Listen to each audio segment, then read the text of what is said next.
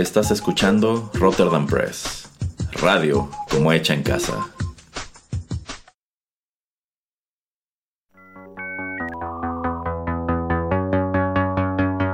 TechPili. El programa en donde analizamos la tecnología de manera relajada y divertida.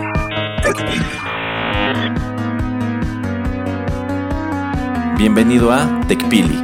Nuevas tendencias, nuevos dilemas. Comenzamos.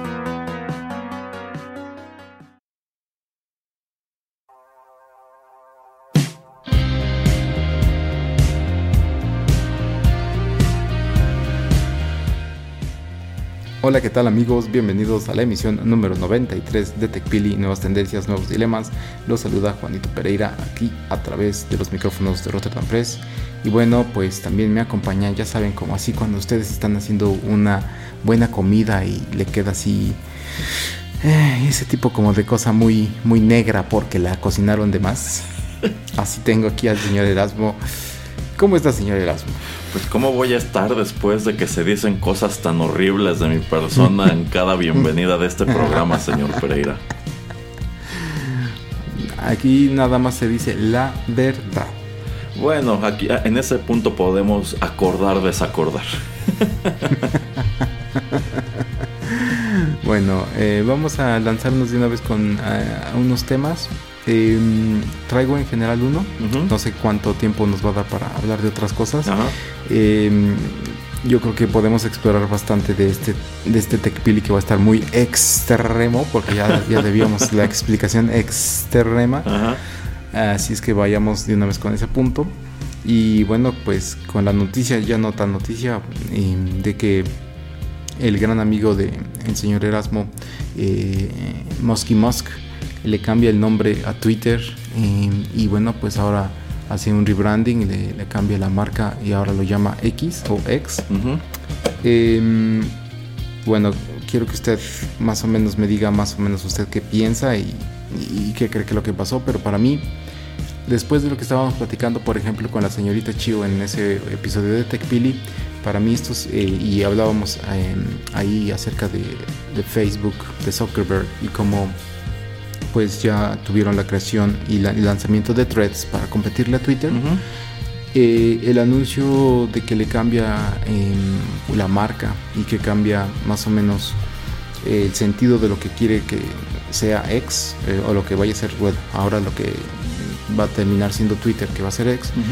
Yo creo que fue el cambio tan repentino como a la semana de que vio que sí fue muy popular ahora Threads eh, siento como que esta es la manera de Elon Musk de tirar la toalla acerca de tener una plataforma de, de microblogging.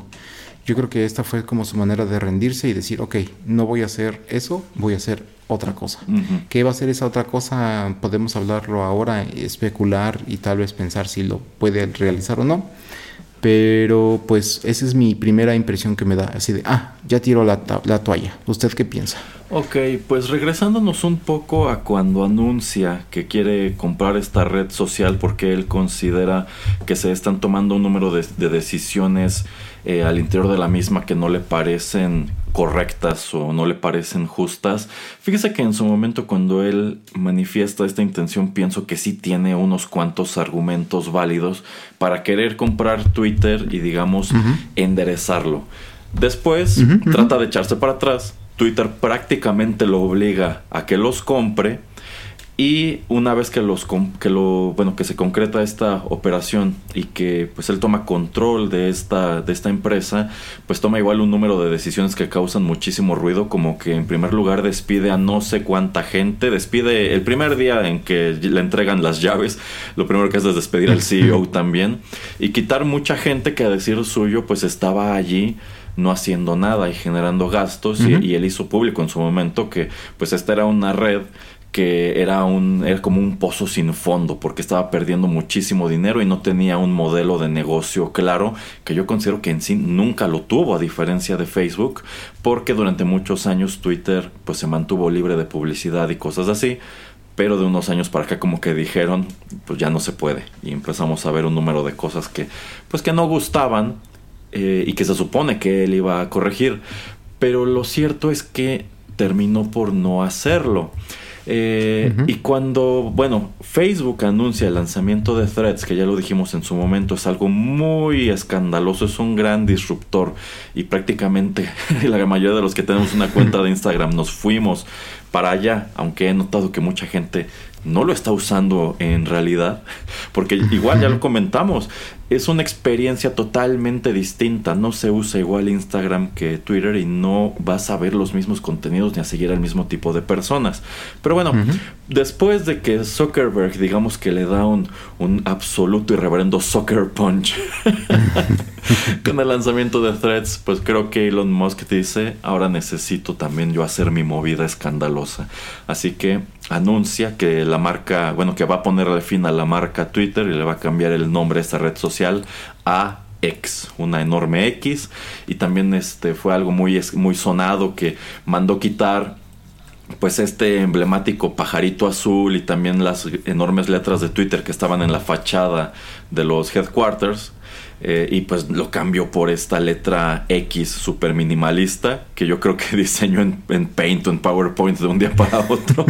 y, hasta, y bueno, se está quedando como, como el emblema de la marca. Y cuando anuncia esto, aunado a todas estas malas decisiones que yo considero que sí tomó, pues fue cuando me pregunté, es que ¿para qué compró esto? A mí me da la impresión de que es algo que pues compró pensando que sería una cosa, ya que lo tuvo en las manos se dio cuenta que no le servía para nada.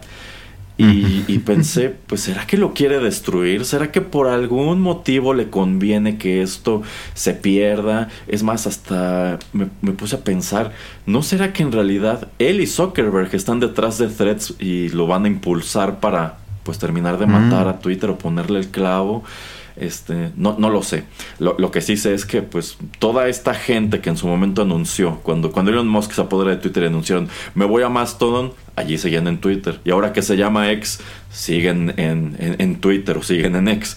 Entonces, a pesar de que él hace lo que hace y dice lo que dice y demás, pues también, algo que hay que notar es que la gente sigue utilizando la red social y no sé si allí esté tratando de probar algún tipo de punto. Pero la verdad es que no termino de entender cuál es la movida detrás de este cambio eh, de nombre porque a fin de cuentas Twitter es un pues es, es, la segunda gran red social, es la red es una de las redes sociales que todos en todo el mundo eh, conocen entonces tú pensarías, es, como si le cambiaras el nombre a McDonald's, a algo totalmente distinto, y le cambiaras los colores y demás, que bueno, eso sí está sucediendo de todos modos. Este, no sé, para mí no tiene, no tiene sentido y me pone a pensar que quizás su intención final en este momento es destruir eh, la marca Twitter o destruir esta empresa, pues como tal. Eso es lo que se me ocurre. No sé si destruirla, yo creo que lo que quería era mantener como que a esos usuarios base como para este nuevo mm, esquema o enfoque que le quiere dar. Pero antes de eso, eh, como le digo, yo creo que si se quiere alejar de lo que es micro, eh, un microblog. ¿Usted percibe lo mismo? ¿Usted cree que si haya pensado de, bueno, va a llegar alguien más y va a crear una red? Porque digo, no es que también sea muy difícil hacer una red de microblog, ¿no? O sea eh, si tal vez puedes estar algo tipo Reddit, eh, o tal vez, como usted dice, hay Mastodon, existe Blue Sky. Em, estaba yo leyendo un artículo acerca de otro señor que también estaba creando una propia red em, social de más o menos de ese mismo tipo. Em, pero usted no percibió de esa misma manera como yo de que, ah, bueno, es que yo creo que la manera de cambiar el enfoque de, Twitter es, pues si ya no va a ser microblog, entonces mejor le, empiezo por cambiar el nombre. o, usted usted no creyó eso. Eh, Digo, para, para decirle más o menos de lo que eh, se supone va a ser el enfoque, pero no, o sea, ¿por qué usted cree que le cambie el nombre así de repentino? Eh, probablemente porque quiere alejar Twitter efectivamente de ese concepto que tenía antes de que él eh, lo comprara, tomando en cuenta que ya no es como tal una red social de microblogging, sino que al igual que sucede en Facebook, el aspecto visual o audiovisual ha cobrado muchísimo protagonismo. Eh, por ejemplo, si nos asomamos a Facebook, es muy común que en tu feed ya te empiece a aventar videos de cuentas que no siguen. Sencillamente son videos que considera que te pueden interesar y que te pueden mantener pues entretenido durante unos cuantos minutos o lo suficiente para que te avienten un comercial. Que bueno, el comercial o el anuncio de cualquier manera ya aparece al pie.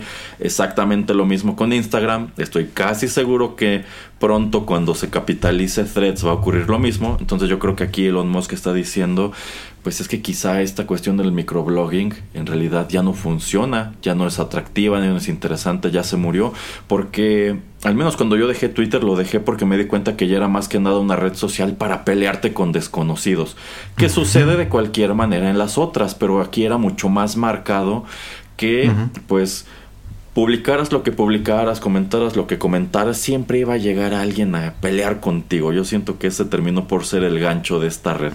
Puedo ir a, pelearme con la gente. Ya. Este.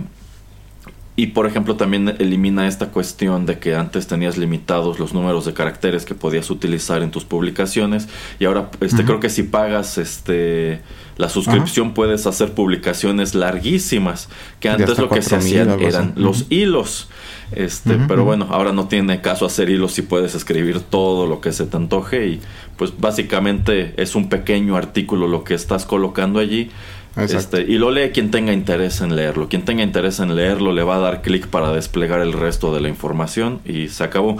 Que no me parece tan, tan, mala idea. Entonces, quizá este, sí es asomar un poco al hecho de que el, microblog, de que el microblogging eh, ya no funciona, que estamos en un momento en, lo que, en que las redes eh, pues se están inclinando mucho a los videos o a los videos cortos como los de eh, TikTok, que a fin de cuentas ya ahora hasta YouTube tiene su propia versión de estos, de estos shorts, creo que así se llaman en YouTube. Shorts, sí. Entonces quizá pues parte del cambio de nombre es, es eso, es que todo el mundo se va a quejar de que Twitter no era esto, pero lo voy a convertir en esto. Y pues mi justificación es que Twitter ya se acabó. Esta red social ahora es x.com. Em, sí, no digo.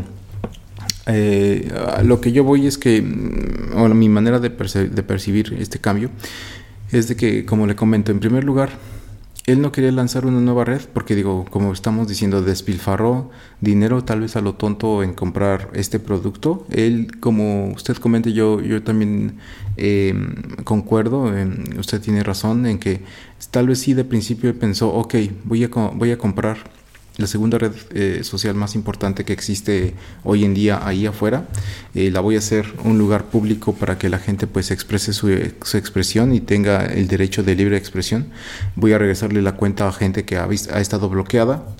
Em, y voy a hacerlo una plataforma más o menos lo que era antes, pero eh, como también comentábamos en ese programa con la señorita Chio, bueno, pues este, este, esta aplicación se ha convertido también mucho en lo que ha, em, en una, pues, si no copia, sí una competencia de lo que podría ser Instagram y ya puede subir muchas este, fotografías, videos, etcétera y otras cosas.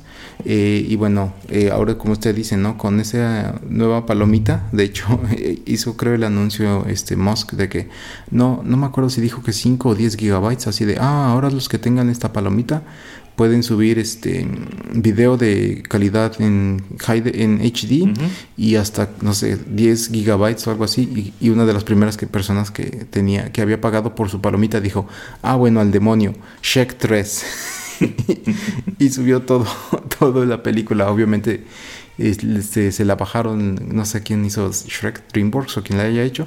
Este y la bajaron, bueno, como al, día o a las horas, pero bueno, fue como tendencia eso, ¿no? De que Musk dio permiso de que la gente pudiera subir material tan largo y bueno, eso fue el chiste.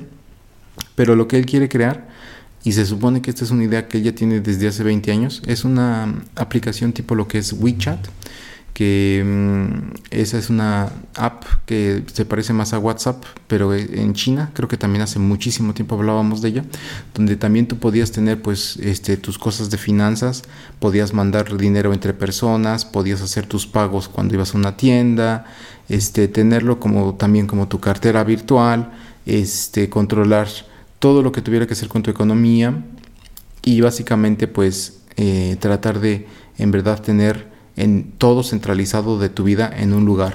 No simplemente tu comunicación eh, como red social con otras personas, pero sí le, cosas personales que tú necesites en, el día al día, como es esto de manejar y administrar tu dinero.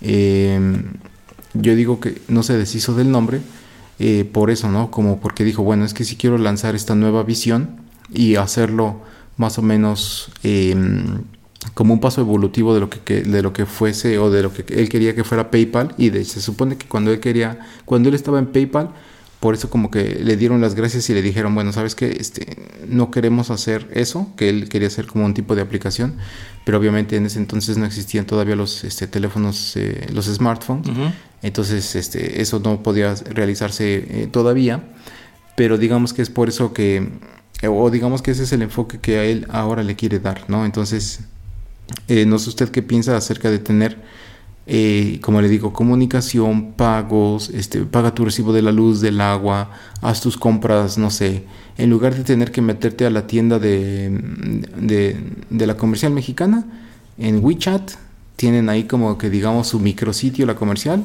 y ahí puedes hacer tus compras de, de todo tu, tu, despensa y ahí la compras. O sea, más o menos también Facebook quería en algún punto hacer eso, pero en China sí funciona y lo que está tratando de hacer ahora Elon Musk es hacerlo con esta, pero obviamente que va a terminar siendo eh, algo totalmente diferente a lo que pues en realidad fue y cuando fue fundada Twitter lo que era, ¿no? Entonces, ¿usted qué piensa acerca de esos nuevos pasos o esa visión? Y si le hubiera convenido mejor hacer otra empresa. Eh, yo creo que sí. Este, para lo que le costó comprar eh, Twitter, yo creo que con muchísimo menos dinero hubiera podido echar a andar este, este concepto, pues fusionando dentro de lo que cabe algunas de las, eh, de, las opciones o de las funciones que tiene, que, que ya tiene PayPal, por ejemplo. Entonces, si su intención final es esa, es convertir eh, e, esto en una aplicación que te permita tener lo mismo interacción social, que hacer compras, que mover dinero, guardar dinero, etcétera, pues quizá pudo haber convertido a PayPal en una red social de ese tipo. No, no veo por qué hayan tenido que comprar tan cara una. Pues supongo que en parte es porque a fin de cuentas es un nombre con el que todo el mundo está este, familiarizado pero eh, pues yo creo que esto es algo que pues compró y una vez que lo compra no sabe qué hacer con él y ahora está viendo de qué manera puede pues hacerlo redituable para recuperar algo del dinero que le, que le metió, también tomando en cuenta que pues muchos de sus negocios como Tesla o como SpaceX son empresas que igual son una quemadera de, de billetes y está por verse si en el largo plazo de verdad lograrán ser este, algo, algo redituable. Pero bueno, fíjense que por allí también encontré un dato muy interesante en lo que respecta al cambio de Twitter a X.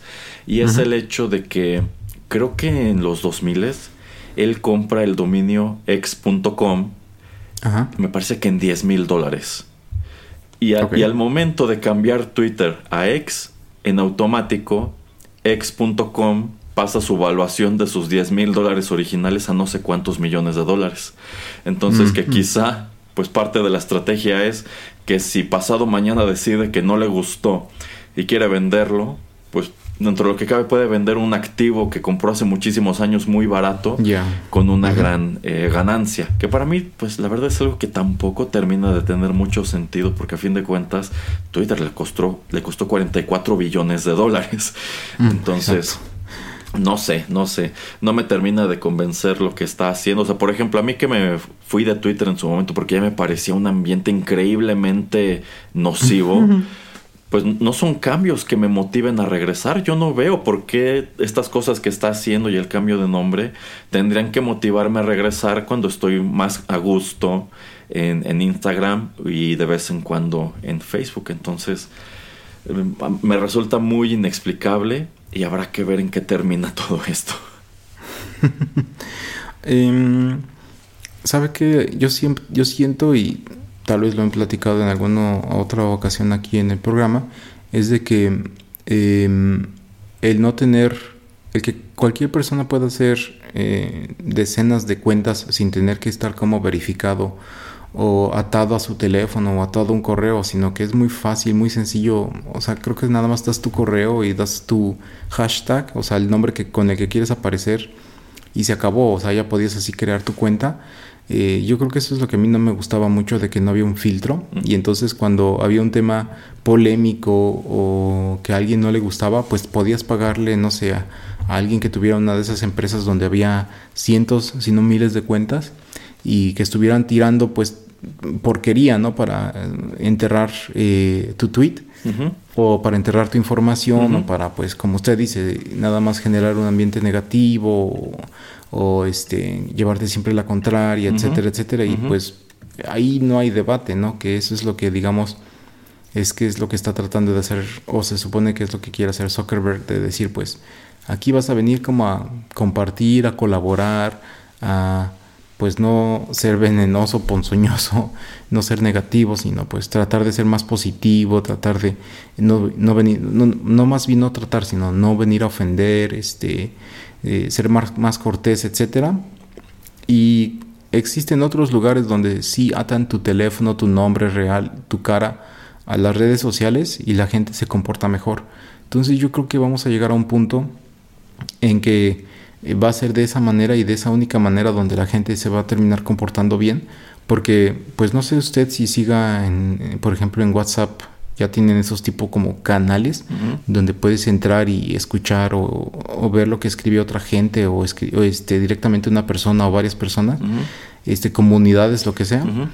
Eh, pero por lo menos, digo, yo no hago eso pero por lo menos en los grupos con los que estoy con mis amigos o, bien, o obviamente con mi familia o amigos, cuando estoy platicando directamente con ellos, pues en la aplicación de WhatsApp, pues obviamente me comporto de la misma manera que me comportaría con ellos cuando los veo de frente, o sea, tampoco es que seas lacra o negativo, o sea, no es que te conviertas en este tipo de monstruo del Internet, sino que pues sigue siendo más o menos la persona eh, la persona eh, de la que te conoce, ¿no? Tal vez puedes cambiar un poco, como tal vez para hacerlo este, divertido, chistoso, diferente, yo qué sé, pero básicamente es tu misma esencia eh, y es y obviamente en gran parte es porque pues saben con quién están hablando.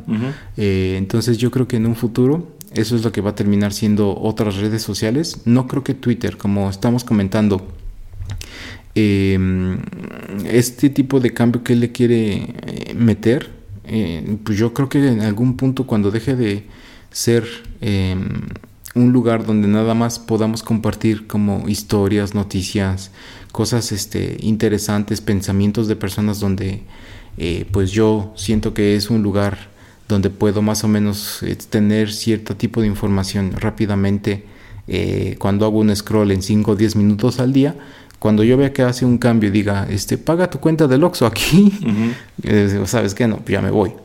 O sea, ponle tu tarjeta de crédito o, métele tus exodólares, así para que compres este jueguitos o para que compres este, yo qué sé, este tu estrellita al lado de tu nombre o ya sabes, ese tipo como también de cosas digitales que para hacer tu, tu perfil tal vez un poquito más bonito, yo qué sé, así de, yo diría, no, pues ya no, o sea, ya no me interesa estar aquí. Eh, pero como estamos también comentando, pues es una, es una gran eh, brecha el dinero que él pagó y el dinero que él está recabando y pues está viéndose las, eh, si no negras porque no son números negros, y en números rojos, el, pues el ver cómo diablos me salgo de este hoyo para que pues todo ese dinero que invertí por lo menos lo recupere o me salga no tan cara este, la pérdida cuando decida vender este tipo nuevo de modelo de, negocios cuando pues yo diga, ¿sabes qué? Ya me salgo de esto. Siento que pues recuperé un por lo menos un poquito y se acabó, ¿no? Híjole, pero es que todo esto es constatar que él compró Twitter sin un plan. O sea, yo creo que sencillamente su intención era pues no estoy de acuerdo con estas decisiones que está tomando la dirección de Twitter, yo quiero revertir eso y que las cosas sigan su curso.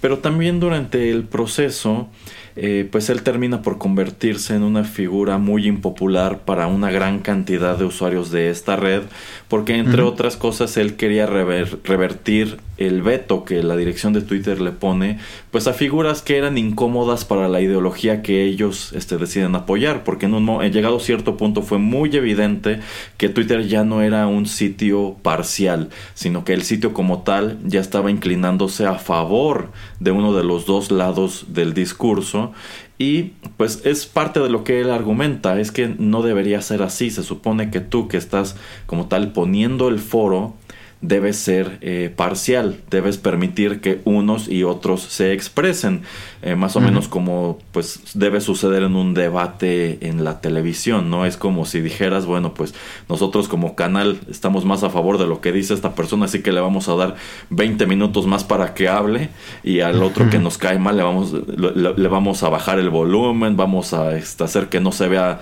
este, su imagen en la pantalla, o sea, lo que lo empezaran a sabotear deliberadamente. Entonces, por un lado, yo creo que tenía razón en decir, eh, pues es que no se supone que deba funcionar así porque antes no funcionaba así. Yo creo que eso es lo único que él quería corregir, pero pues al momento de iniciar las negociaciones se da cuenta de que es una empresa con más empleados de los que necesita, que está sangrando dinero, cuando se quiere echar para atrás ya no se lo permiten y también eh, pues resulta que a mucha gente no le gusta la, nueva administración y a pesar de que amenazan con que se van, no se van. y yo creo que sencillamente ya no sabe qué hacer con esto. Y, quizá es eso, es nada más está tratando de encontrar la manera de que se vuelva otra vez redituable para venderlo a ver quién lo quiere. Pero yo, yo vería este producto, incluso si yo tuviera todo ese dinero, yo viendo el producto como está, digo, ¿para qué lo compro? Esto ya nada más es un problema y quizá es algo que está condenado eh, a desaparecer y ser reemplazado por otra cosa. Ahí está enorme la amenaza de threads que siento que despegó muy bien, pero como que ya se estancó.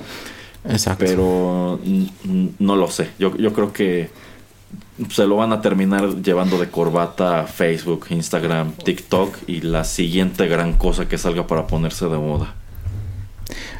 Sí. ¿Usted, usted, usted cree que mm, em, los sitios o las redes sociales de, de microblogueo eh, ya tuvieron em, su éxito y ya estamos, están en su decadencia? O sea, ¿usted cree que esa no es el tipo de red social que está esperando el público en general y que ya como que debería la gente, los empresarios, quien sea, dar pues o sea, como que ya no tratar de darse por vencidos, ya no tratar de eh, ver de qué manera hacer nuevos sitios para atraer gente a microblogueo. ¿Usted cree que hay manera de que sobrevivan esas redes sociales o usted piensa que lugares tipo, pues digamos Instagram es lo que lo que va a sobrevivir más, más tiempo que nada, o TikTok, por ejemplo. Es que yo creo que todas las redes sociales tienen en este momento un tremendo problema que es el hecho de que uno, están plagadas de, de anuncios publicitarios y dos, ya no puedes seguir lo que quieres seguir. Y una de las que más se ve afectada por esto es precisamente eh, Twitter. ¿A qué me refiero? Al hecho de que en Facebook en Instagram, en Threads y también en Twitter, constantemente estás viendo contenidos que no sigues y este y bueno, o sea, un montón de cosas que dices, yo no estoy aquí para esto, pero quizá yo tengo Facebook para estar en contacto o este con amigos, pero ahora resulta que lo último que veo son las publicaciones de mis amigos porque estoy viendo muchos anuncios y también este videos o promocionales de gente que está pagando para venir a meterse a mi muro a ver si logra venderme algo, a ver si lo sigo, a ver si me interesa. Y, y, si en estas que son audiovisuales es molesto, yo creo que es todavía más molesto en, en Twitter. Yo creo que eso es parte de lo que ha hecho que el mm, microblogging deje de ser efectivo. Porque ¿cómo es posible que si yo entro a Twitter y estoy siguiendo a mil personas, antes de ver cualquier cosa de estas mil personas, estoy viendo eh, alrededor de 20, 25 publicaciones de gente que no conozco y a las cuales el algoritmo parece estar eligiendo deliberadamente basado en cosas que no me gustan gustan. Hace muchos, muchos programas, cuando tuvimos aquí al señorito Iván, él nos decía que, en su opinión, la, movida de estas redes e, era empezar a hacerte enojar. Se, da, se dieron cuenta de que te enganchaba más que te mostraran cosas que no te gustan o que te molestan que cosas que te gustan. Y yo creo que la estrategia totalmente les funcionó y es a lo que terminó por recurrir eh, Twitter. Porque si yo abro en este momento la página principal de esta red, no solamente no voy a ver los contenidos de gente que sí me interesa seguir, sino que voy a ver un montón de cosas que parecen estar allí deliberadamente para eso, para triggerearme y que vea el video entero, que vaya a comentar muy indignado, que me ponga a pelear con los demás. Entonces, pues, insisto, es un, eso es una estrategia muy dañina y muy nociva y pues, ¿por qué querríamos subirnos a ese juego? Eh, y digo, todas lo están haciendo pero en la que más afecta es en Twitter, porque a fin de cuentas durante muchos años Twitter era la más eh, controlada en ese aspecto de que yo, si estás en Twitter solamente verás lo que te interesa ver, solamente verás lo que publique la gente que sigues. Que sería, lo, que sería lo ideal, ¿no? Este, pero pues si ahora ya es tan difícil eso, si ahora ya tenemos un algoritmo que me está dificultando eh, hacer esto, pues para qué sigo allí, ¿no? Sí, pero quitando eh, ese tipo de, cosas de o poniéndonos de un lado, de, o sea, no refiriéndome directamente a Twitter, obviamente yo sé que es el ejemplo, eh, pues eh, insignia, pero quitando eso de que le, supongamos que no le avientan tantos comerciales y supongamos que no le avientan tantos tweets o información o contenido de otras personas que usted no quiere seguir, usted eh, eh, lo que le preguntaba, ¿usted cree que este, las redes sociales de microblogueo son como lo que la gente quiere? O sea, son, mm, son, lo que sobrevive. En la guerra, en la guerra de las redes sociales, el microblogueo es como que de esas cosas que tienen que terminar existiendo después de que la guerra termine? Eh, no, no, yo considero que algo que nos ha quedado muy claro es que en este momento el público tiene mayor predilección por contenidos como los de TikTok que son otra forma de microblogueo, porque estos videos este, son muy cortos. Y es que también algo que es muy interesante es que cada una de estas redes ha generado un tipo de, de celebridad, por así decirlo. Por ejemplo, en su momento en Twitter, como era una red que estaba muy basada en texto y en leer, pues empezaste a ver a gente que se hizo famosa publicando allí poemitas, chistes, frases, cosas así por el estilo. Eh, pero muchas de esta, muchos de estos personajes no pueden saltar, por ejemplo, a, TikTok porque digamos que el público es muy diferente y a lo mejor pues pueden escribir un, un, poema muy efectivo en Twitter, pero si tratan de hacer un video grabándose leyéndolo, ya no es lo mismo, quizá porque pues no, no tienen una buena voz para leer o no tienen una buena dicción, qué sé yo. Este, Y por otro lado, en, en, TikTok, en Facebook, en Instagram se da otro tipo de fenómeno. Por ejemplo, en, en Instagram son muy populares los canales de mascotas, de gente que le crea una cuenta a su mascota y resulta que tienes perros y gatos seguidos por millones de personas alrededor del mundo pero sí, para el momento de saltar a Twitter, allí no son nada, allí no funciona el concepto. Exacto. Eh, pero sigue funcionando dentro de lo que cabe en TikTok porque ahora subes el video chistoso de la gracia que hizo el perro o el gato. Entonces yo creo que el microblogging está pasando eh, pues de moda porque a la gente le ha resultado más atractivo el formato de TikTok y en parte por eso Twitter ahora te está arrojando todo el tiempo videos, pero son videos más largos, no, no, no, es, no es lo mismo. Entonces, eh, quizás sí ya estamos viendo como tal un declive muy generalizado de lo que es el, microblogging. Habrá que ver si le funciona a, a Threads, que yo opino, yo opino que no. Yo creo que en realidad este pues es, una movida que hace Mark Zuckerberg para pues darle un golpe, un fuerte golpe a Elon Musk y también para capitalizar. Sí, sí, sí, también para capitalizar sobre el disgusto de mucha gente que está en Twitter pero ya no quiere estar en Twitter y a ver a ver si se vienen para acá. este, pero quizá es lo que usted dice, quizá el microblogging sencillamente ya no es tan efectivo como antes. Exacto. Sí, yo creo que no va a sobrevivir como algo que sea una potencia en lo que es redes sociales, pero lo que usted comenta a mí, ese es el tipo de cosas que me gustaban y que me gustaría que siguieran siendo eh, Twitter y que yo creo que de hecho es bastante difícil cuando uno entra en Twitter.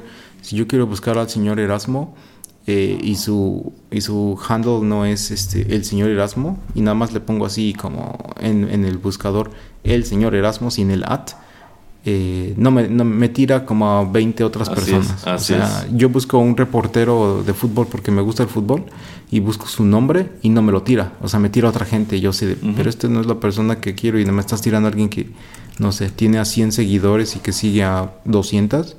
O sea, como que, ¿qué diablos estás haciendo? Pero em, yo creo que un sitio, un sitio de microblog no tiene que ser súper mega exitoso pero sí tiene que estar lleno de la gente como, de la que usted está comentando, de la que tiene sus poemas, de la que tiene sus pequeñas historias, este, de esa gente que tiene estos, este, ¿cómo se llamaba? Este tipo como de retos, ¿no? De escribe una historia pequeña en tantos caracteres. Em, de hecho, había, eh, leí un artículo como hace uno o dos años de un señor que tenía su Twitter y la única cosa por la cual la utilizaba era como cosas locas que dicen mis hijas y e, era un señor que tenía creo tres hijas como póngale usted de 8, 6 y 5, 8, 6 y 4 años. Y cuando decían alguna cosa loca este él lo escribía. O sea nada más así de mi hija me dijo me preguntó x cosa o, me dijo uh, otra y se le hacía como chistoso no o sea digo ahorita no puedo poner algún ejemplo claro pero este si mi hija me dijo que, este, no sé, los unicornios, este, comen pastel nada más con merengue y, le dije, y le pregunté que por qué. Y dice, ah, es que en la tierra de los unicornios, no sé, no, no existe otro tipo de crema, o yo qué sé, ¿no? Alguna tontería. Y dice, ah, ok, y él lo escribe, ¿no? Y se escuchaba muy chistoso. Eh, entonces ese tipo como de anécdotas o cositas, yo creo que eso lo hacía muy interesante.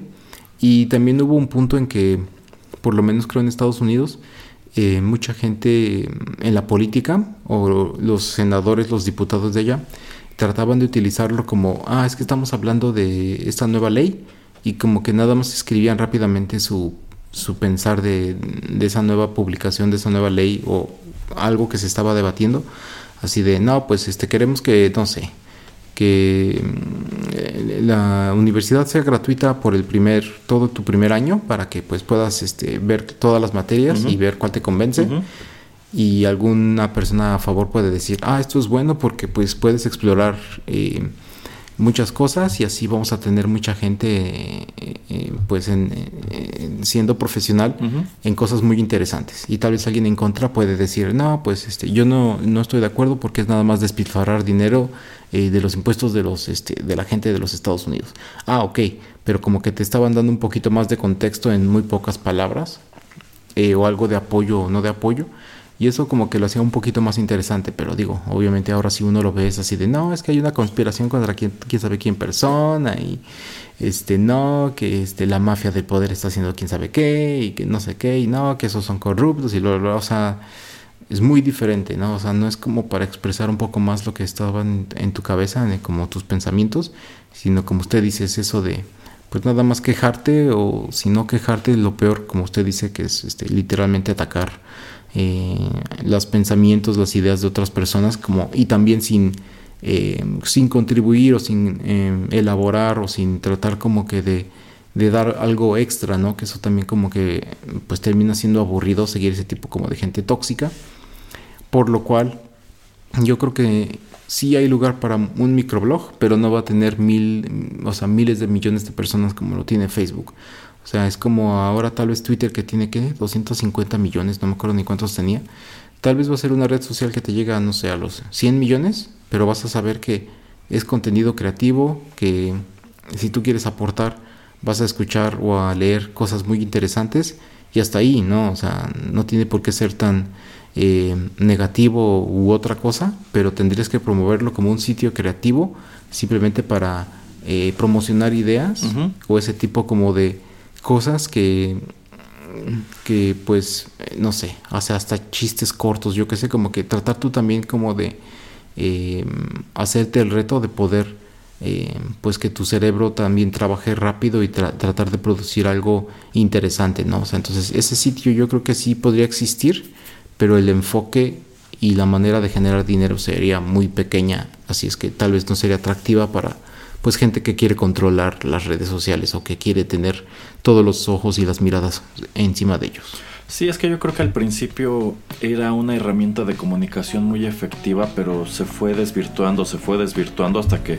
pues terminó por salirse de control. Por ejemplo, en un principio se manejó que las cuentas verificadas serían verificadas pues más que nada para asegurarte a ti como usuario de la red no solamente que era la cuenta oficial de la persona, sino que efectivamente es la persona quien la utiliza y no un community manager, que bueno, es un poco más adelante que empieza a surgir ese, ese concepto. Este, ¿por Pues porque no puedes esperar que el presidente de los Estados Unidos esté todo el día leyendo lo que la gente le escribe en, en Twitter.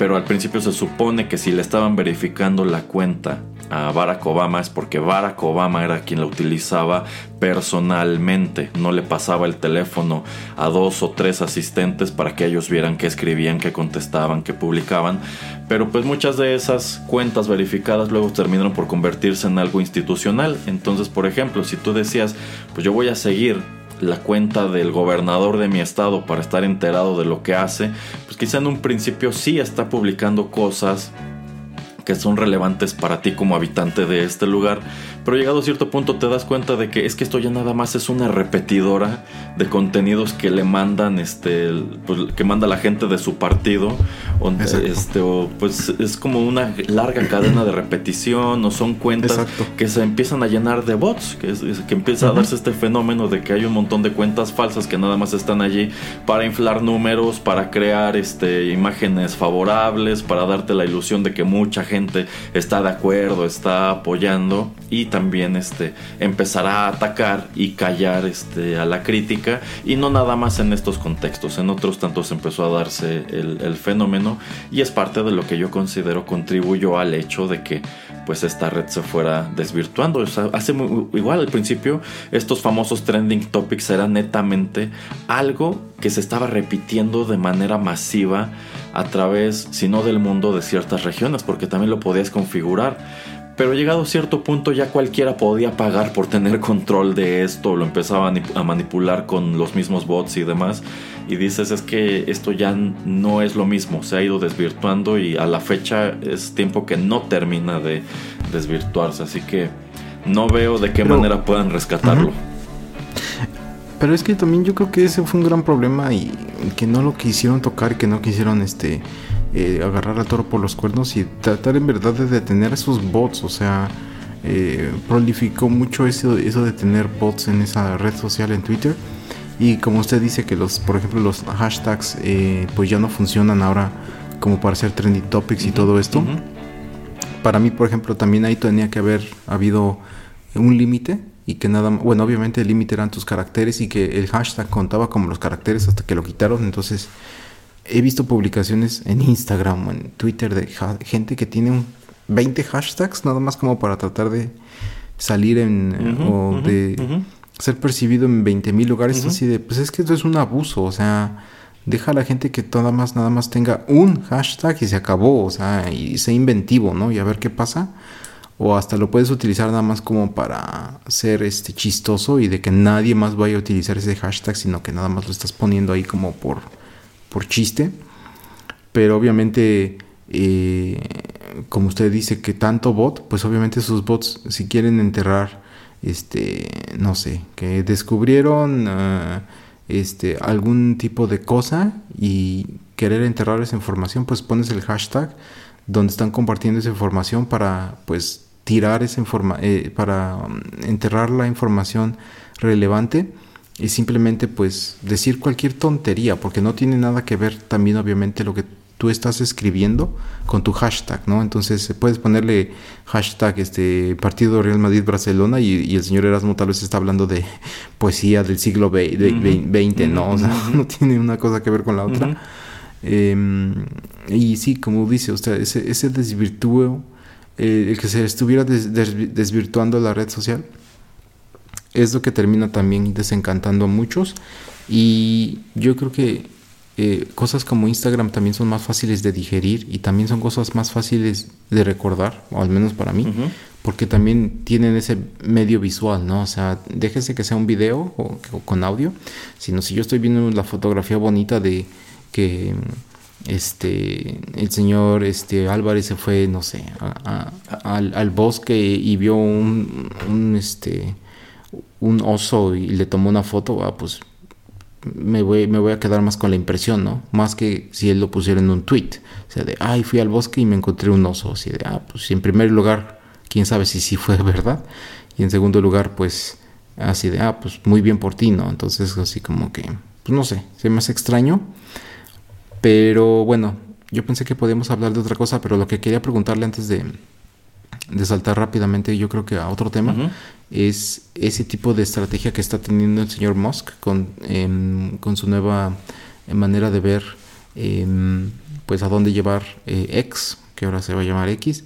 Eh, ¿Usted sí cree que en algún punto usted adaptaría un tipo de aplicación eh, donde pudiera hacer ese tipo de cosas como de finanzas, donde le llegara su recibo de la luz, del agua, todo a un mismo lugar porque la compañía de luz se la manda ahí directamente, este, porque ahí puede hacer su pago cuando va a alguna tienda, eh, ahí también puede hacer sus pagos mensuales o anuales de sus servicios de streaming, eh, si quiere mandarle dinero eh, a algún familiar o algo, pues ahí puede hacerlo, tal vez puede meterse a la juguetería ahí mismo en esa aplicación y mandarle un regalo a, a no sé, a su sobrino, sobrina, eh, o sea, si estaría, estaría usted dispuesto a utilizar, si no X, si una aplicación de este tipo donde pudiera hacer muchas de estas cosas que le comento en un mismo lugar? Pues sí estoy bastante de acuerdo porque a fin de cuentas ya lo hago a través de una aplicación bancaria. que debo decir, no soy... pero, sí, sí, sí. A ver, no, pero, pero en la aplicación bancaria a poco ahí hace todo ese tipo de cosas. O sea, me refiero a la aplicación bancaria no reúne a todos ah, ellos. Bueno, no, pero me da la facilidad, por ejemplo, si quiero pagar mi recibo de la luz, lo puedo hacer allí. Si quiero domiciliar ah, el cobro de Netflix, lo puedo hacer allí. O en su defecto, pues muchas de estas empresas tienen también sus propias aplicaciones y eh, algunas de ellas tienen incorporados, a su vez, métodos de pago digitales como PayPal, como Wallet, como un montón de los que han ido este, surgiendo. Entonces, eh, si su idea es como tal poder encapsular todo este tipo de servicios dentro de lo que antes era Twitter, yo considero que tampoco es muy buena idea y no lo veo muy viable porque es otro terreno que igual está competidísimo. Tan solo todos los bancos han desarrollado algo que se le parezca a PayPal para pues acaparar igual pagos este digitales en vista de que se dieron cuenta de que era un terreno en el cual estaban perdiendo este dinero eh, entonces, no le veo mucho caso porque... Pero a ver, en México, por ejemplo, eh, mucha gente no le gusta tener cuenta bancaria todavía. Obviamente, muchos de ellos pues fueron forzados porque cuando usted paga nómina ya lo tiene que pagar una cuenta. Así es. Em, pero digamos que todavía la gente eh, desconfía de los bancos, desconfía de su sistema de seguridad, etcétera. Y le pongo un ejemplo. Digamos que yo, Elon Musk, con X, que seguramente lo va a hacer, así es que nos va a robar la idea, eh, me asocio con Oxo porque es doble extremo el Oxo porque tiene dos X. este, y digo, ok, tú llegas a tu Oxo y no sé, puedes ir como cargando o poniéndole crédito a tu, a tu cuenta de X y pues ahí tenerlo como servicio bancario, o sea este, vele metiendo lo que tú quieras, ¿no? Este, que hasta el, hasta el cajero te diga, ah, pues tú, este, tu cuenta fue de 75 pesos, le pagas con 100 y que te diga, ¿quieres el dinero y eh, quieres arriesgarte a que te asalten aquí afuera? ¿O quieres meterle esos 25 pesos a tu cuenta extrema? este, y así vas haciendo como que, digamos, eh, ahorrando y también tú pues llegar un día y decir, ¿sabes qué? Este, este, estos 500 pesos mételos a mi cuenta extrema y ya, ahí nada más como que tal vez si tú crees que o tienes la percepción de que pues como no es un banco, es un lugar también que puedes confiar más, que tal vez sabes que tu dinero va a estar más seguro, que puedes este, ver de una manera tal vez más amigable em, pues este cómo se mueve tu dinero o dónde lo estás mandando o, dónde, o cómo lo estás recibiendo. Eh, ¿Usted no cree que la gente como todavía es algo de desconfiada de que también no le gusta pedir crédito y ese tipo de cosas, pues en un país como México no cree que confiaría así en una empresa de estas tecnológicas más que en un banco. Pero es que también ya se da ese fenómeno. Efectivamente, Oxo tiene ya su propia modalidad de, de Oxo Pay que se puede utilizar para un número de cosas incluso ya fuera de las tiendas Oxo. Es una especie de, monedero, pero que a fin de cuentas sigue siendo una aplicación bancaria, solo que no se están presentando como un banco. Eh, eh, insisto, yo siento que no es algo tan novedoso, siento que es algo en donde ya existe algo de, de competencia y que la gente, yo, creo que mucha gente dirá, es que yo uso mis redes sociales como entretenimiento o comunicación, no quiero agregarle el componente eh, económico o comercial porque a fin de cuentas ya me es bastante molesto estar encontrando anuncios cada vez que abro la red social eh, que sea. Entonces, no estoy seguro de que ese sea el futuro para esta X negra de, Elon Musk. Eh, insisto, yo no, no termino de entender qué es lo que quiere hacer, no termino de entender cuál es el rumbo que le va a dar, ni le veo una eh, solución o salvación en el, en el corto plazo. Usted eh, a mediano o largo plazo, ¿cuál cree, cuál cree que sea pues este el futuro o el o dónde cree que, que termine Twitter o ahora X? O sea, ¿cuál va a ser pues este sí, el final de esta empresa. ¿Usted qué cree que pase? Pues no creo que desaparezca en el corto plazo, pero sencillamente no creo que, que logre sacarle el negocio que quiere y quizá pues termine por malbaratarla y convertirla en, en algo tipo TikTok o en su defecto, pues quizá un buen día diga, ¿saben qué muchachos? Esto no fue negocio, vamos a bajar la cortina y pues ni modo porque necesito dinero para mantener las otras empresas que estoy este que estoy desarrollando. Eh, entonces pues quizá el destino final de Twitter sea desaparecer. O sea si hemos de hablar que hay una guerra frontal entre Meta y Twitter hoy día es muy evidente que Meta les va ganando por mucho, porque a fin de cuentas eh, Mark Zuckerberg conoce muchísimo mejor este terreno que Elon Musk, que pues nada más era un usuario de Twitter que un buen día dijo voy a comprarlo porque no me gusta lo que están haciendo. Este, entonces quizá incluso bueno, no no veo por qué Meta habría de comprarlo si ya tienen si ya tienen threads. Eh, quizá lo que podría suceder es que Threads sí termine por acaparar a todos esos usuarios que están descontentos con la presencia de Elon Musk y pues Twitter termine por desaparecer. Sí, yo digo que mm, va a ser como lo que pasa con Yahoo, que Yahoo eh, en algún punto era así una de estas empresas tecnológicas o páginas en línea súper importantes que muchas empresas quisieron comprar y que Yahoo nunca se dejó y que creo que ahora de las últimas veces se vendió por, por, por centavos, o sea, no literalmente centavos, pero no sé si le iban a pagar antes a los dueños 20 mil millones de dólares, eh, creo que al final como 10 años después terminaron pagando como 5 millones, así una tontería, porque pues eh, hay cosas que tienen cierto valor y ya después pues es que tienes que entender, ¿no? Que en el mundo tecnológico las cosas van evolucionando. Entonces va a llegar un punto en el que, pues, aunque creas que todavía puedes tener más crecimiento, es mejor ser un poco humilde o tener un poco de cabeza fría y vender. Eh, yo creo que hizo, es un gran error lo que, lo que hizo Elon Musk de comprar Twitter. Eh, también al estar descubriendo en verdad lo que era la empresa, se dio cuenta, como usted dice, de muchas cosas, entonces este pagó, o sea, creo que el doble de lo que valía en verdad la empresa.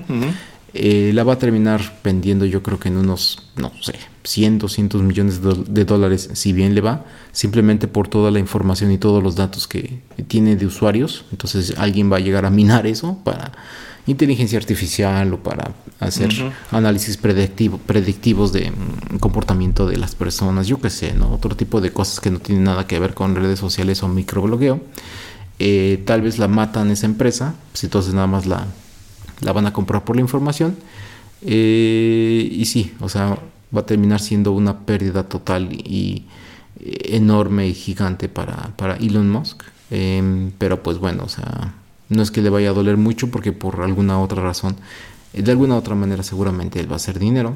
Entonces, eh, pues sí, no, no veo, como usted dice, que este tipo como de sistema financiero eh, pues despegue o llegue a buen puerto sin que él pues no pueda subir a bordo a muchas empresas o a muchos lugares donde pues la gente digamos que esté un poquito forzada en adaptar eh, la aplicación de X para poder hacer cierto tipo de transacciones. Así es que mientras no haga esto pues no va a pasar nada. Y bueno pues ni modo no este igual se convierte en servicio este de podcast, señor Erasmo, y terminamos ahí también apareciendo cuando quiera la gente escucharnos. pues ya ve que un tiempo quisieron agregarle esta función de, lo, de los mensajes de voz, que nada más te ah, aparecía en el feed un símbolo de play, pero fue algo muy impopular porque a fin de cuentas, pues Twitter nunca se trató, nunca se trató de eso, empezó siendo 100% texto, ni siquiera había imágenes, entonces lo fueron facebookizando y es algo de lo que a los usuarios más tempranos pues fue eh, desencantando eh, poco a poco. Pero fíjese, ahora que usted mencionó a Yahoo, quería compartirle una curiosidad. Tengo una computadora de escritorio eh, con Windows y tiene instalado un antivirus. Y no sabe qué lata me da el antivirus cambiándome a cada rato el buscador default de Google a Yahoo. wow. Porque pues supongo que algún convenio deben de tener y este, pues el, antivirus maneja como que Yahoo es el buscador seguro. Pero bueno, cada vez que me lo cambia tengo que ir manualmente a la configuración de Chrome. O sea, al interior de Chrome me están cambiando el buscador de Google por el de Yahoo. Tengo que ir y cambiarlo de vuelta a Chrome. Pero esas veces que sin darme cuenta utilizo Yahoo como un buscador, no tiene idea lo poco efectivo que es. O sea, puedo escribir este una cosa y me vamos, me va, y es por lo que me doy cuenta, porque me salen un montón de resultados que no tienen nada que ver y entonces cuando miro arriba a la izquierda veo que no está la G de Google, sino está la Y morada de Yahoo y digo, otra vez se volvió a cambiar esto.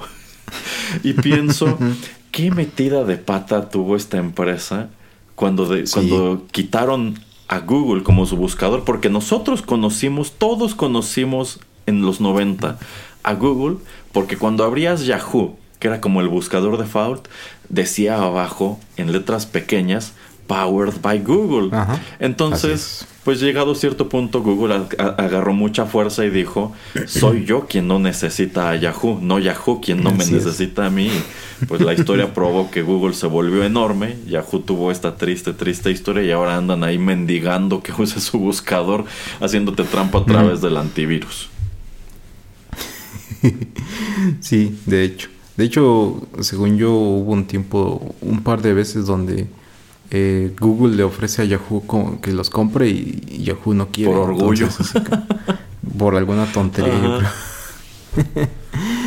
Pero sí, ay, esas son historias. Pero en fin.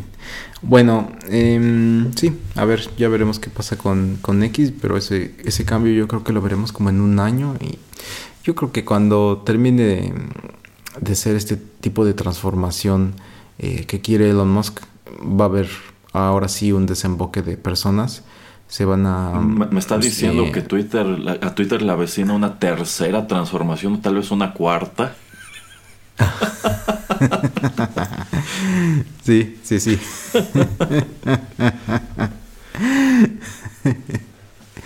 Algo sí, ¿eh? Y, quién sabe, hasta, hasta más, ¿eh? Usted nunca sabe. Sí, no, no se sabe. sí, pero va a haber una desbandada, ¿no? O sea, va a haber mucha gente que va a cerrar su cuenta y va a abrir este en algún otro lugar.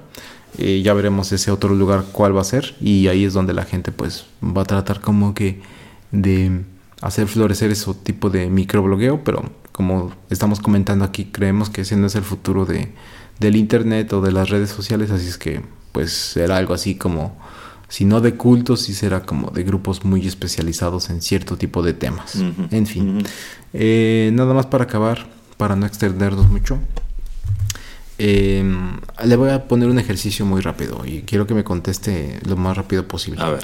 Eh, llega alguien muy, muy, este, con muchísimo dinero y le dice, señor Erasmo, aquí tiene 100 millones, se los regalo. Pero la única condición es de que puede comprar una o dos pinturas, o sea, pinturas hechas por algún artista y em, tiene usted que tenerlas como por su seguridad de usted mismo, las tiene que tener en, el museo de su preferencia. Usted puede ir las veces que quiera, puede entrar gratis, pero va a decir que usted es el dueño, pero van a estar ahí y aquí está el dinero. Usted, como que de qué artista compraría una o dos, o no, no tiene que ser el mismo artista, pero ¿qué compraría usted con ese dinero? y lo que sobre, lo que sobre de dinero no se lo puede quedar. Eh, ¿Cuánto dinero dice que me daría? Es como 100 millones. Como 100 millones. Pues creo que inmediatamente iría a ver si me venden este la pintura del beso de Gustav Klimt. este que está en que está en, Austria. Este, y probablemente también iría a Nueva York a ver si de paso también me pueden vender el retrato de Adele Bloch-Bauer, que son dos de mis pinturas favoritas, o quizá algo de, de Van Gogh. Ajá, mire. Y, la colgaría en algún lugar no tan lejos de usted para poder ir a apreciarla, ¿cierto? Bueno, es que allá habría que ver este cuál es, o sea, está diciendo que yo puedo elegir en qué galería exhibirla. Ajá. Pues sí, o sea, si es mía y si allí en donde la coloquen tienen que especificar que es parte de mi colección privada, este, pues sí, sí me gustaría que estuviera en algún, en primer lugar en algún museo seguro, no, no, no voy a, exhibir este, este, tipo de pinturas en la galería, en la pequeña galería de un café aquí perdido en mi vecindario. este, no, pues buscaría algún lugar en donde puedan conservar y preservar estas pinturas y también mucha gente pueda ir a verlas. Quizá gente que de otra manera no podría costear un viaje a Austria o a Nueva York para ver esta, esta pintura y pero por ejemplo, ¿se me permitiría moverla de manera itinerante? Eh, sí, sí, ah, pues la estaría, paseando por el mundo. Va a estar una temporada en la Ciudad de México, otra temporada la vamos a mandar a Buenos Aires, o tal vez no, otra temporada a Madrid, etcétera, etcétera. Ok, y ¿por qué de, por qué de estos pintores? Ah, porque me gustan, son, son pinturas que me gustan. En, en mi casa tengo este, algunas reproducciones más pequeñas este, pero pues claro que es un enorme sueño en algún momento tener la original. Pero aparte de eso, usted los elige porque son personas reconocidas, porque usted sabe que tienen un gran valor eh, el arte que ellos realizan. porque tienen gran valor el que han realizado eh, Es que estas pinturas en sí son una inversión, señor Pereira. O sea, yo las ah. estoy comprando en millones de dólares, pero son pinturas que siempre va a haber alguien interesado en adquirirlas. Quién sabe, en una de esas, si yo pongo el beso de Klimt en la Ciudad de México, a lo mejor recibo una llamada del señor Slim diciéndome pues te la compro por el doble de lo que te costó y la dejamos en el Museo Sumaya. exacto, exacto. A ver, y ahora le tengo otra segunda pregunta más o menos por ahí relacionada. ¿Qué, tipo de inversiones ha hecho usted últimamente en medios o bienes digitales que no le ha ido muy bien? Ninguna, ¿usted? no mienta, dígale al público, ándele. No, no, no, no, para nada, señor Pereira. Bueno, cuente, lo que ha escuchado que le ha pasado a otras personas. bueno, regresándonos, muchos programas de TechPili, por ahí hubo una, un, un, arco en el cual hablamos extensivamente sobre NFTs, cuando se ponen de moda este, durante la pandemia de COVID. Eh, y pues mencionamos una y otra y otra y otra vez que era una estafa y que pues esta gente que estaba, eh, pongo entre comillas, invirtiendo su dinero en estos productos iba a terminar por perderlo. Y la verdad yo sí me reí mucho cuando encontré en Instagram una noticia de que pues gente que había comprado estas imágenes de Board Ape Yacht que son este, unos dibujos digitales de unos simios este, pues, con distinta ropa, con distintos accesorios, distintos colores, que al momento de que se anuncia esta colección de NFT son muy caros y presuntamente se iban a valuar muchísimo con el paso del tiempo. Bueno, pues ahora resulta que mucha gente que compró esta, esta basura quiere demandar a la empresa que se las vendió porque es un escenario que no se cumplió, porque ellos pagaron miles de dólares por estas imágenes digitales que cualquiera puede descargar de Google, este, y pues después de, este tiempo no, no, han aumentado su valor, sino que lo, han perdido. Entonces se consideran defraudados y están demandando a la empresa que se las vendió. creo que miles, usted se quedó como corto, hasta millones de dólares que la gente ha pagado por NFTs. Ajá.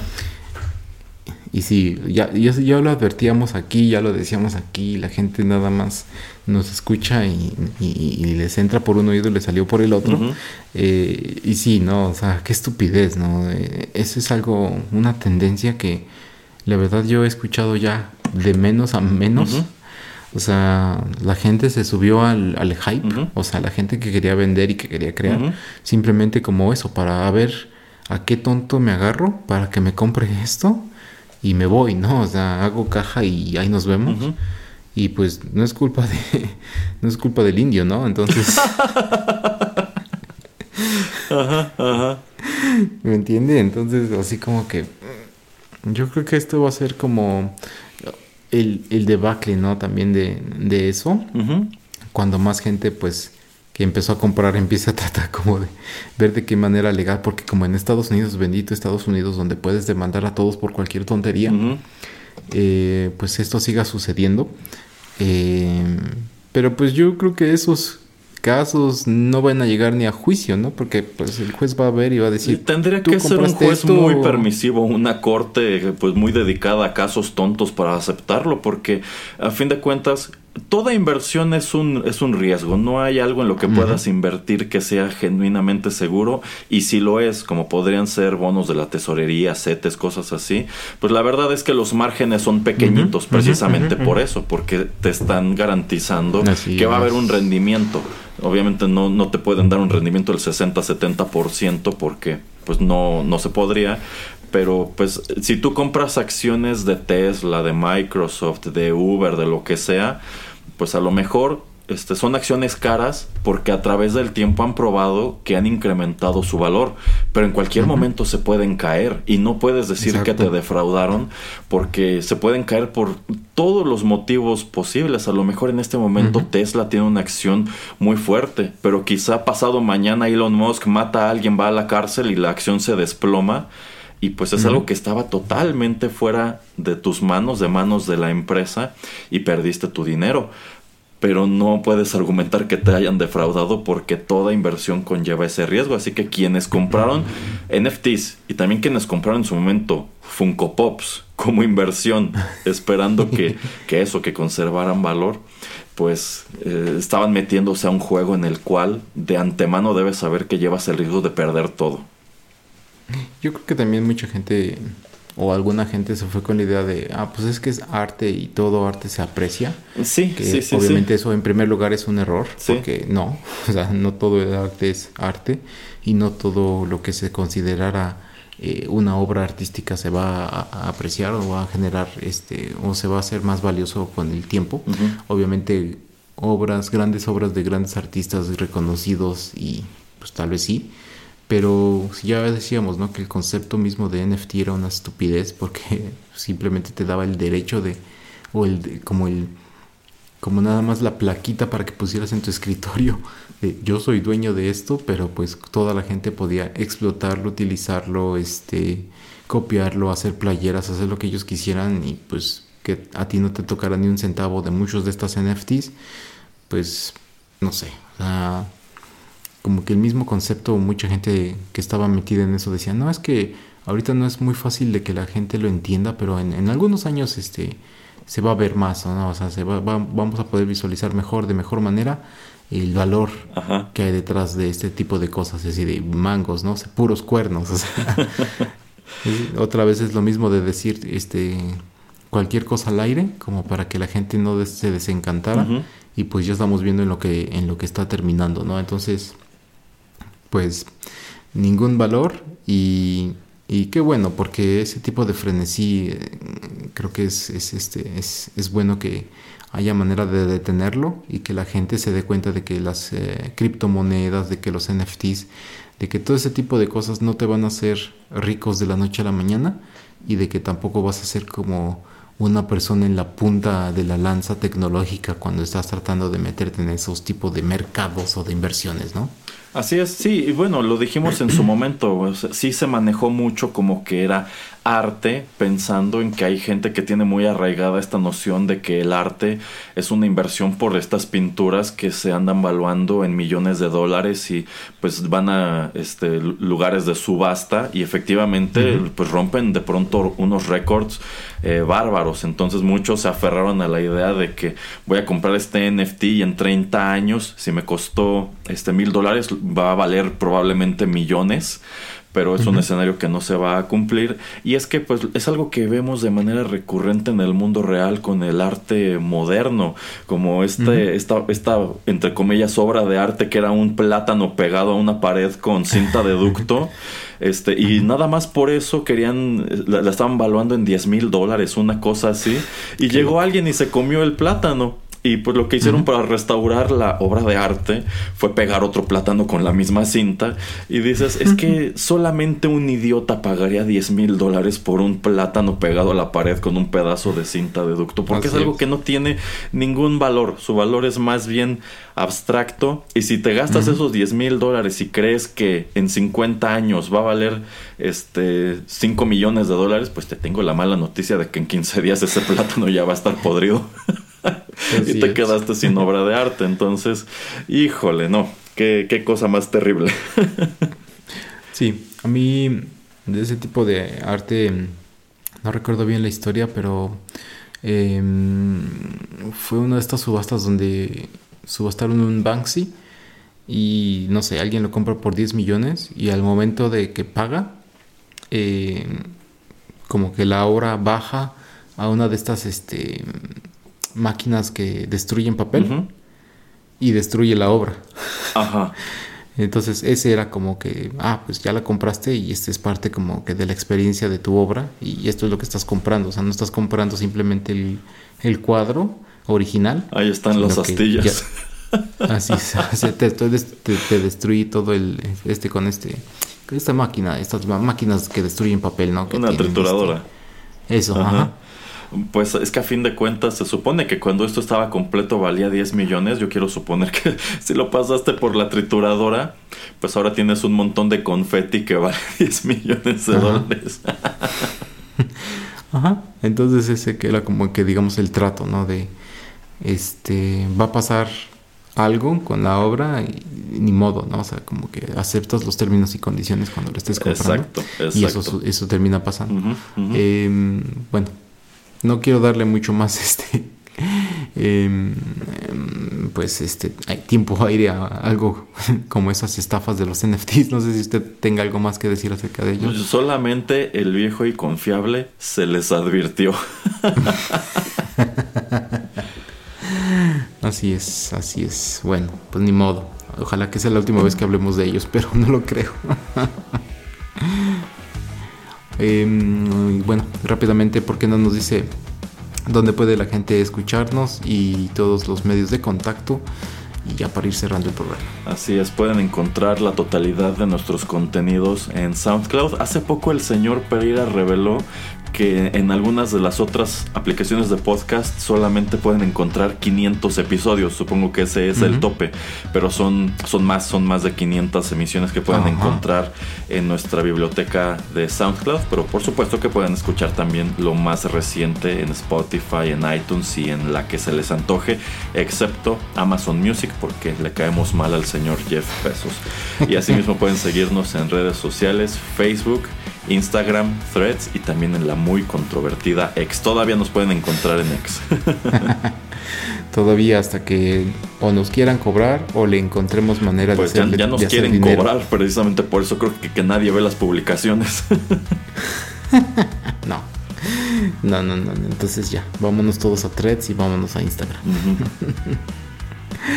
Muy bien, pues eh, con esto damos fin a esta emisión.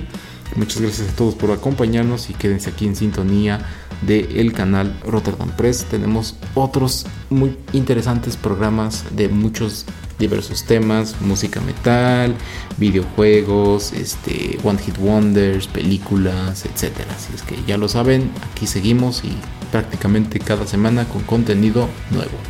Hasta luego. Bye.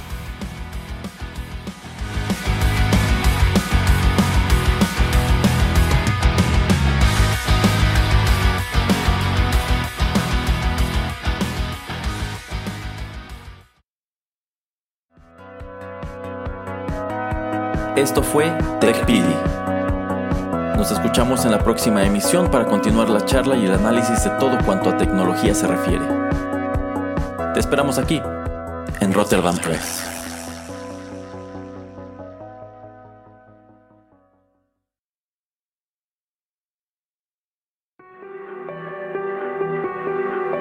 Estás escuchando Rotterdam Press.